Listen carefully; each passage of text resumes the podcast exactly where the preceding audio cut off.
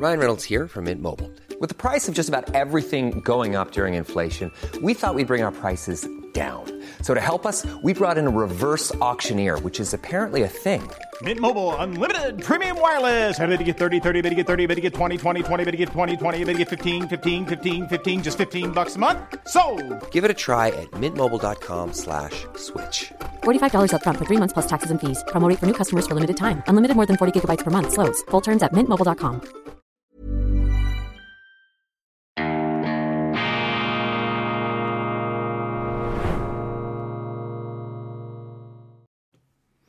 Grüezi miteinander, ganz herzlich willkommen und einen wunderschönen guten Morgen, meine sehr verehrten Damen und Herren, liebe Freunde, vor allem in Deutschland und in Österreich. Ich darf Sie mit großer Freude begrüßen zu unserer Vorschau auf die neue E-Paper-Ausgabe für Deutschland Nummer 2 am Samstag, dem 13. Januar 2024. Die größte Meinungsvielfalt pro Quadratzentimeter, das ist unser Anspruch. Wir wollen Sie nicht belehren oder bekehren, wir wollen Ihnen einfach die faszinierende Vielfalt unterschiedlicher Standpunkte, unterschiedlicher Sichtweisen vorführen, weil uns eben die betrügerische Selbstsicherheit der landläufigen Moralapostel fehlt. Jedenfalls mir Demut und Bescheidenheit sind das Gebot der Stunde, vor allem in einer Zeit, in einer Welt, der der Boden unter den Füßen abhanden gekommen ist. Wir haben unsere Verwurzelung, unsere Traditionen über Bord geworfen. Der Mensch hält sich wieder einmal für das Maß aller Dinge und glaubt, alles machen, alles lösen, alles gestalten und alles fabrizieren zu können, alles zu beherrschen. Und das ist ein toxischer Mix, ein Molotow-Cocktail der Verblendungen gewissermaßen, der einem dann sehr, sehr schmerzlich um die Ohren fliegen kann. Und deshalb muss man immer wieder zur Bescheidenheit, auch zur intellektuellen und moralischen Demut anmaßen, gerade der Westen, gerade Deutschland, gerade die Schweiz, Europa, wir sind doch in überhaupt keiner Lage, dem Rest der Welt irgendwelche Vorlesungen zu halten oder Vorschriften zu machen, äh, zumal wir ja selber kaum in der Lage scheinen, unseren Stall selber in Ordnung zu halten. Und äh, wenn es etwas wie eine journalistisch verbindliche Leitlinie gibt für mich im Moment, dann ist es dieses Anmahnen der Bescheidenheit, der Appell an eine gewisse Demut und deshalb natürlich auch konsequenterweise die Meinungsvielfalt als eine der ganz wichtigen Errungenschaften unserer Zivilisation, eine Meinungsvielfalt, die ja zusehends unter die Räder kommt schon seit längerem, da mit äh, Schwitzkasten-ähnlichen Zumutungen behelligt wird. Wir erinnern uns an die Corona-Zeit, da war man ja gleichsam der Unmensch, wenn man die Maßnahmen der Politiker in Frage gestellt hat, schon beim Klimawandel, noch vor drei, vier Jahren. Da waren sie sozusagen ein Zermalmer des Planeten, ein Feind der Menschheit, wenn sie sich da den grünen Visionen entgegenzustellen wagten. Dann ging es weiter, Krieg in der Ukraine, jede differenzierte Meinung wurde einem sofort als eine Art geistiger Landesverrat ausgelegt. Dann bei Israel, wenn sie es wagen, die Regierung Netanyahu zu kritisieren, sind sie automatisch ein Antisemit. Und momentan herrscht in Deutschland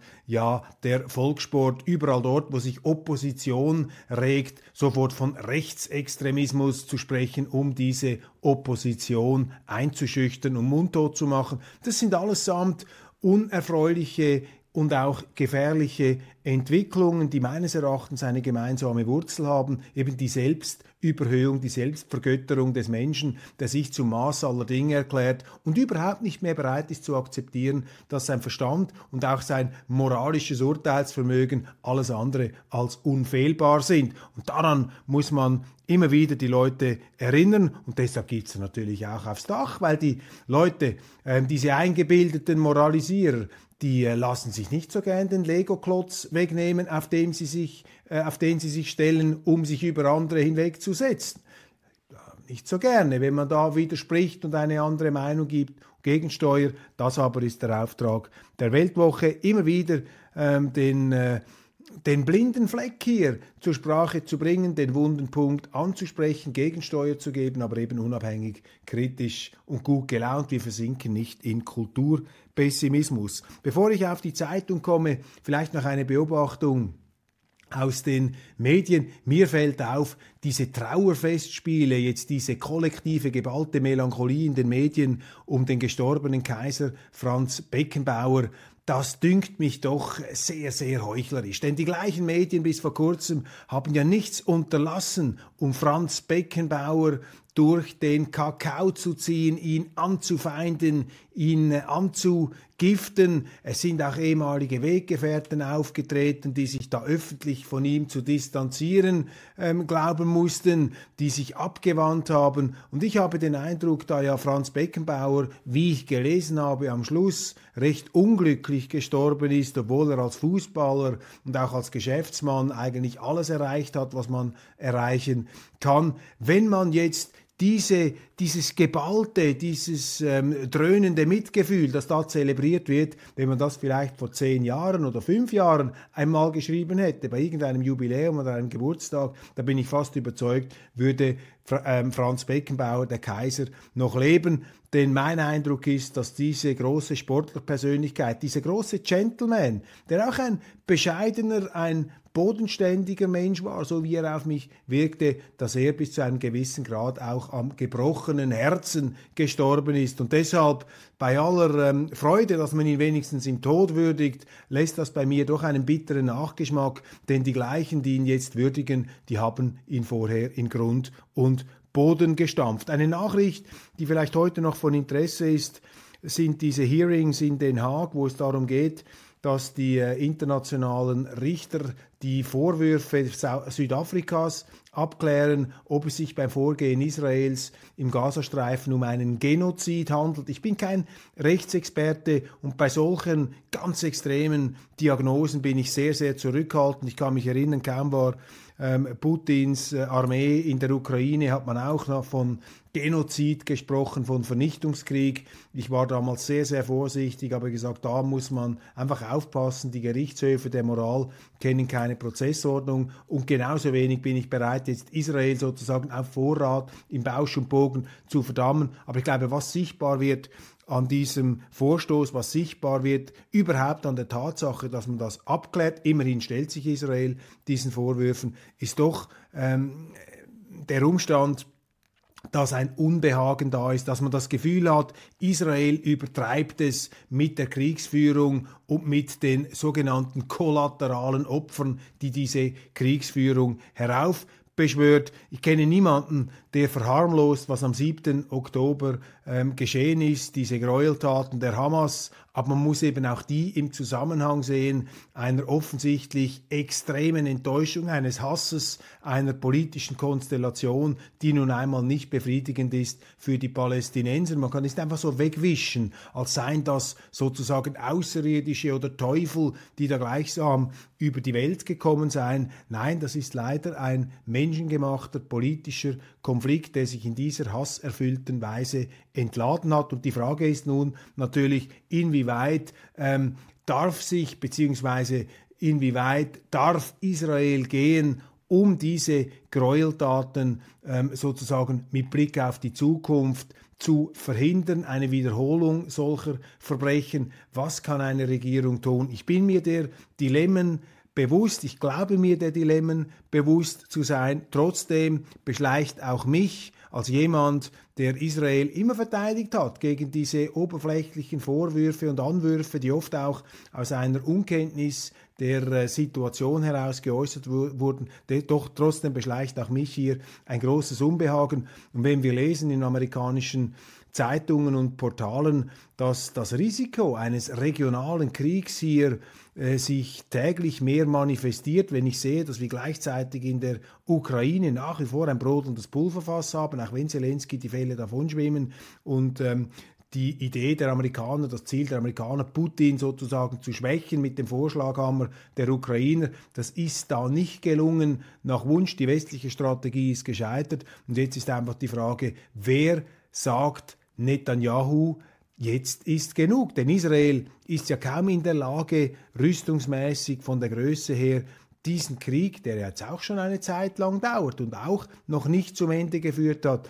das einfach endlos weiterzumachen. Aber im Moment scheint einfach im Westen nirgends eine Führung vorhanden zu sein, schon gar nicht in Europa, die hier sagt, stopp, es reicht, genug ist genug. Wir wollen hier nicht in einen Weltkrieg hinein schlafwandeln. Das ist nicht in unserem Interesse. Und man muss heute fast auf die Chinesen hoffen, die verteufelten Chinesen, dass wenigstens sie hier mit der Macht, die ihnen zu Gebote steht, etwas Feuer vom ähm, Herd nehmen, hier etwas die Situation abkühlen. Es wäre zu wünschen, was ich auch beobachte, und ich habe das besprochen mit dem US-Colonel Douglas McGregor, wir werden das demnächst ausstrahlen, was ich auch ähm, sehe, ist einfach, wie sich der Westen immer mehr in die Selbstisolation treibt durch eine Politik, die zusehends als heuchlerisch empfunden wird. Die regelbasierte Ordnung, für die der Westen zu stehen behauptet. Wo ist diese regelbasierte Ordnung? Bei Putin war man sofort der Meinung, der Mann gehört vor ein Kriegsgericht.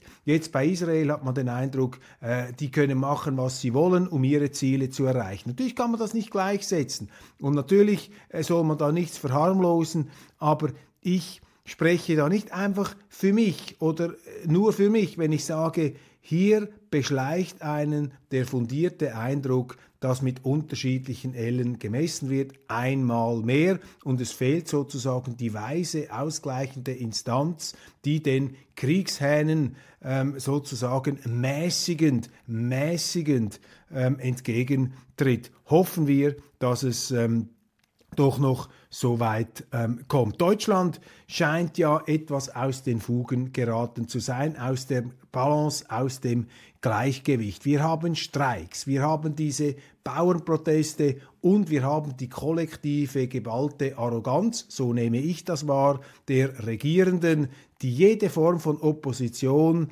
automatisch roboterhaft gewissermaßen mit dem Pesthauch des Rechtsextremismus, des Nazitums umnebeln.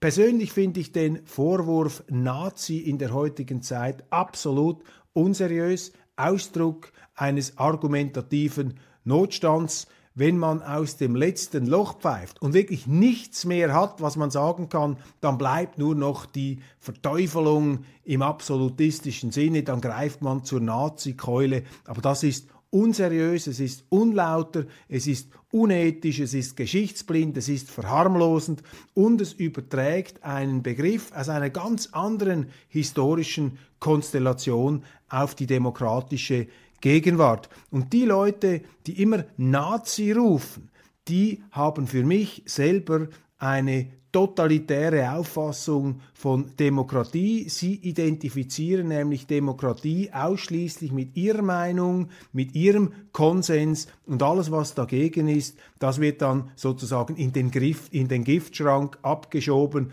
soll auf der Sondermülldeponie landen oder im Gefängnis. Dieser Verketzerungsfimmel, diese Diffamierungsfimmel ist eine echte Gefahr für die Demokratie, vor allem dann, wenn die Medien mitmachen, wenn sie hier nicht kritisch bleiben, sondern quasi komplizenhaft sich einspannen lassen von der Politik, um diese Droh- und Einschüchterungs- und Verunglimpfungskulisse aufzubauen. Das führt nämlich dazu, und das beobachten wir nicht zuletzt in Deutschland, dass sich dann die Leute einfach nicht mehr trauen, viele Leute nicht mehr trauen, ihre Meinung zu sagen, weil sie dann automatisch zu Nazis erklärt, erklärt werden, was sie nicht sind. Aber wenn jeder, der gegen die Migrationspolitik einer Regierung ist, der gegen die Kriegspolitik einer Regierung ist, automatisch zum Nazi erklärt wird, ja dann produzieren sie Nazis, weil dann werden natürlich die Leute wirklich aggressiv und fühlen sich komplett ungerecht behandelt und dann eskalieren sie die Situation, anstatt sie zu beruhigen. Und wir sehen solche Eskalationsmomente jetzt auch mit diesen Bauernprotesten, ist ja auch aus meiner Sicht ungeheuerlich, wie da deutsche Politiker diese Bauern auf Vorrat verunglimpfen. Wirtschaftsminister Habeck, wir haben darüber gesprochen, hat sie vorauseilend ähm, hier beschimpft, hat ihnen unterstellt, Gewaltabsichten, deshalb habe er nicht anlanden können mit seiner Fähre da an der Nordsee. A lot can happen in three years, like a chatbot may be your new best friend. But what won't change? Needing health insurance. United Healthcare Tri Term Medical Plans, underwritten by Golden Rule Insurance Company, offer flexible, budget friendly coverage that lasts nearly three years in some states. Learn more at uh1.com. Quality sleep is essential. That's why the Sleep Number Smart Bed is designed for your ever evolving sleep needs. Need a bed that's firmer or softer on either side? Helps you sleep at a comfortable temperature? Sleep Number Smart Beds let you individualize your comfort so you sleep better together. JD Power ranks Sleep Number number 1 in customer satisfaction with mattresses purchased in-store. And now, save 50% on the Sleep Number limited edition Smart Bed for a limited time. For JD Power 2023 award information, visit jdpower.com/awards. Only at a Sleep Number store or sleepnumber.com. hat er nachgeschoben, die Bauern hätten Umsturzpläne. Ausgerechnet die Bauern, die ja hart arbeiten müssen. Anders als Klimakleber können sie sich nicht hauptberuflich mit dem Demonstrieren und der Verschandelung von Kulturdenkmälern beschäftigen, sondern sie müssen hart ran unter Bedingungen, die sehr stark politisch ferngesteuert sind. Und jetzt müssen sich die Bauern, die zum Teil subventioniert werden, müssen sich von voll subventionierten Politikern, wie etwa dem FDP-Chef Lindner, vorführen lassen. Da ist einfach etwas aus den Fugen geraten. Die Bauern sind eine unterschätzte Gesellschaftsschicht und es gibt da eine routinierte, eingeschliffene Überheblichkeit auf Seiten der sogenannten gebildeten Stände, der Intellektuellen und der Politiker gegenüber den Landwirten. Aber ich bin überzeugt, auch die Schweiz ist ein ursprünglich bäuerisches Land. Aus der Bauernsame kommt letztlich auch die ganze Bodenständigkeit, die unsere Kultur geprägt hat. Und das ist doch einfach eine absolute Frechheit, wenn man hier einfach diese Bauern dermaßen verunglimpft und sich taub stellt gegenüber ihren Anliegen, die sehr berechtigt sind. Denn natürlich spüren die Bauern, wenn ein paar Traumtänzer, Umwelttheoretiker in Berlin, die noch nie einen Bleistift verkauft haben, wenn die den Bauern ähm, Treibstoffpreise aufnötigen, wenn sie ihnen den Verbrennermotor austreiben wollen, ja, sie können den Traktor noch nicht mit Sonnenkollektoren betreiben. Übrigens eine Würdigung des Traktors wäre auch mal fällig in dieser Zeit. Der Traktor eine Zivilisationsmaschine der obersten Hubraumklasse. Dank dem Traktor ist ja der Landwirtschaft auch ein Produktivitätssprung gelungen, der unter anderem dazu geführt hat, dass unsere Landwirtschaft viel, viel mehr Menschen ernähren kann. Das ist übrigens eine hochrangige technologische Erfindungsleistung, die meines Erachtens alles überstrahlt, was im Silicon Valley da zusammen fabriziert wird, aber überhaupt nicht gehypt, überhaupt nicht anerkannt wird. Und eben diese routinierte Überheblichkeit finde ich zutiefst irritierend. Die Bauern, die da einfach ähm, verketzert werden als Rechtsextreme. Und das ist typisch im Moment für Deutschland, diese lauernde Inquisitorenhaltung. Jeder, der irgendeine Meinung ähm, äußert, die einem anderen nicht passt, wird ausgegrenzt, wird gecancelt. Und das ist das Gegenteil der Demokratie, meine Damen und Herren. Demokratie heißt, dass man miteinander redet, dass man eine andere Meinung nicht verbietet, sondern widerlegt, dass man Argumente aufbietet und nicht einfach reflexhaft mit solchen äh, Totschlägerkeulen äh, wie der Nazi-Vorwurfsmaschinerie äh, da in Erscheinung tritt, die auch komplett geschichtsblind und verharmlosend gegenüber den echten Nazis ist. Das ist einfach der Notstand. Daran zeigt sich für mich jetzt, das klingt vielleicht etwas überheblich, aber ich meine es gar nicht so, es Daran zeigt sich einfach, dass Deutschland zumindest in den Augen seiner Politiker noch eine etwas junge Demokratie ist. Man kann offenbar gar nicht mehr mit Opposition umgehen. Zumindest die Linken, die jetzt am Ruder sind, können das nicht. Alles, was oppositionell ist, das muss irgendwie ähm, ab, abgedrängt werden. Und äh, wer nicht links oder Mitte oder sonst etwas ist, der ist ein Rechter und ein Rechter ist ja fast schon ein Rechtsextremer und als Rechtsextremer sind sie ein Nazi. Mit denen redet man nicht, mit denen sucht man einen Umgang mit, wie mit einer gefährlichen Krankheit. Und das ist natürlich auch das Schwerpunktthema und jetzt kommen wir zur neuen Ausgabe. Das ist natürlich auch das Schwerpunktthema unserer Weltwoche. Robert Habecks Rache. Der Wirtschaftsminister entzieht den Bauern das Geld, weil sie seine grüne Agenda ablehnen. Ja klar, die Wirklichkeit schlägt zurück und diese Traumtänzerpolitik der Grünen, die massiv das Leben verteuert, die eben bei den Bauern, die nicht einfach umsteigen können auf eine Straßenbahn oder eine U-Bahn oder einen Bus, der vor ihrer städtischen Sozialwohnung parkiert, wie viele grüne Politiker, die in den Birkenstock finken, dann sozusagen einfach in die Straßenbahn einsteigen können, um dann sozusagen in ihren geheizten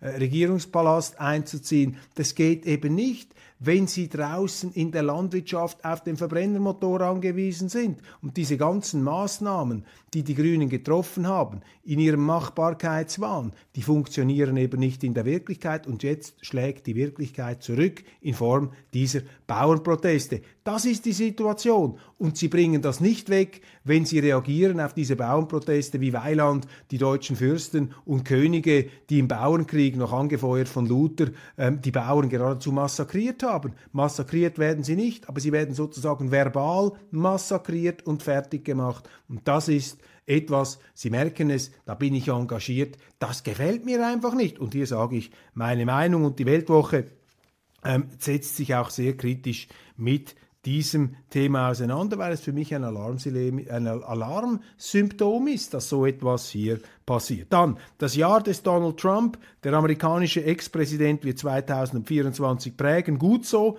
Roger Kimball, der amerikanische Publizist mit einer etwas anderen Sicht auf diesen sehr umstrittenen Politiker, auf diesen polarisierenden Politiker, der ja in unseren Breiten einfach heruntergestampft wird.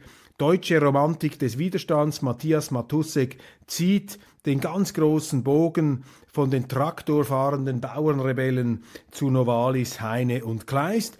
Russlands rote Linie, NATO-General AD Harald Kujat warnt vor der Taurus-Lieferung an die Ukraine. Der Taurus wäre eine Kriegserklärung der Deutschen gegen die Russen. Der Marschflugkörper, dies das Argument des ähm, ehemaligen NATO-Generals Harald Kujat, der auch, der auch als einer der wenigen, der raren Realisten in dieser äh, kriegsbetrunkenen Zeit in Erscheinung tritt. Dann haben wir die andere Sicht. Hubert Seipel, der deutsche Journalist und Putin-Biograf, hat in einem Aufsatz seine Sicht für die Weltwoche dargelegt auf die Argumente seiner Kritiker. Man hat ihm ja vorgeworfen, du bist ein Putin-Troll, du hast dich einkaufen lassen und Hubert Seipel, der preisgekrönte Fernsehjournalist, erfolgreiche Buchautor, Experte und auch langjährige, sehr, ja, ähm, geradezu hochdekorierte deutsche Journalist, er ähm, schreibt hier aus seiner Sicht, was an der Kritik seiner Gegner oder seiner Kritiker falsch ist. Ganz herzlichen Dank hier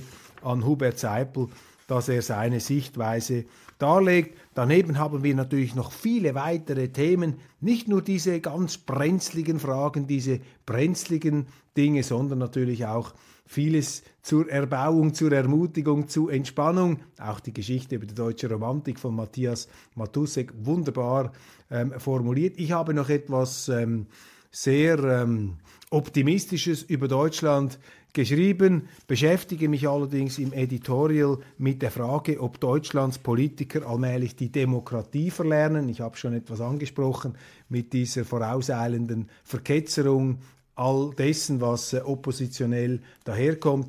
Ähm, wir haben unseren großen Literatur- und Kulturteil, der äh, sich natürlich mit den ewigen Werten unserer Zivilisation beschäftigt. Die Cartoons von Hagar, dem schrecklichen bis zu Hegel, dem deutschen Idealisten, finden Sie in der Weltwoche sozusagen die ganze Nahrungskette geistiger Inspirationen auf engstem Raum versammelt, die größte Meinungsvielfalt pro Quadratzentimeter. Ich glaube nicht, dass Sie so eine Publikation äh, in Deutschland oder im deutschsprachigen Raum überhaupt noch finden können, denn das, was uns, glaube ich, auszeichnet, ist, dass wir eben keine redaktionelle Doktrin haben, keinen Konsens bestimmten Themen gegenüber, sondern dass wir einfach die Vielfalt von Rede und Gegenrede hier möglichst breit auszuspielen versuchen, weil wir an die Kraft der Inspiration glauben und nicht an die Indoktrination. Gehen Sie auf unsere Website www.weltwoche.de oder auf die ähm, App Deutschland, im App Store, die Deutschland-Ausgabe der Weltwoche, Weltwoche Deutschland. Dort finden Sie attraktive Angebote, um einzusteigen. Sie haben damit Zugang zu all unseren Artikeln hinter dem Paywall. Da werden auch online laufend Aufdatierungen gemacht. Sie müssen also nicht ähm, mit der Printausgabe ausgestattet werden. Sie können auch mobil, wenn Sie irgendwo sind, unsere Texte lesen. Die andere Sicht, unkonventioneller Journalismus, Meinungsvielfalt, Vielfalt und Ermutigung, das sind für mich alles Grundwerte, die heute etwas Mangelware äh, zu sein scheinen, umso wichtiger ist dass wir diese journalistischen ja, Tugenden und Ziele der Weltwoche seit ja, über 90 Jahren hier hochhalten. Vielen herzlichen Dank ähm, für Ihr Wohlwollen, für Ihr Interesse und zögern Sie auch nicht, uns zu schreiben mit Themenvorschlägen. Ähm, ich bekomme sehr, sehr viele Mails von Ihnen und äh, das meiste oder einiges von dem kann ich sicherlich aufnehmen und in meiner Sendung verarbeiten. Der Dialog, das äh, direkte, unkomplizierte Gespräch, wenigstens über elektronische Medien hinweg, das schätze ich sehr und auch das äh, ja, ehrliche Feedback des Lesers, auch wenn es negativ ist, das bringt viel. Zögern Sie nicht, uns zu behelligen mit Vorschlägen, mit Kritik, auch mit Lob. Alles ist herzlich willkommen. Machen Sie es gut, ein schönes Wochenende. Verpassen Sie nicht das McGregor-Interview das ich dieser Tage geführt habe mit dem US-Colonel. Wir haben noch das Interview mit dem äh, Kardinal Müller, viele weitere Dinge und so wie es aussieht, werde ich mir mal in der nächsten Woche dann die Bauernproteste in Berlin etwas näher anschauen um da meine Ferndiagnosen, die ich soeben abgegeben habe, auch in der Wirklichkeit sozusagen abzusichern. Alles Gute, viel Zuversicht, viel Freude, trotz allem Optimismus und nie den, ähm, den positiven Blick verlieren. Der Mensch, früher oder später, findet er immer wieder den Auswe Ausweg aus den selbstgemachten Problemen.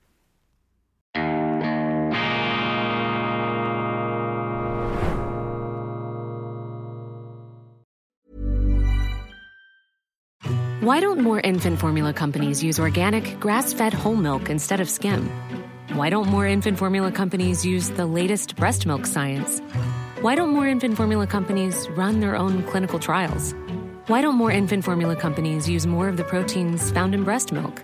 Why don't more infant formula companies have their own factories instead of outsourcing their manufacturing?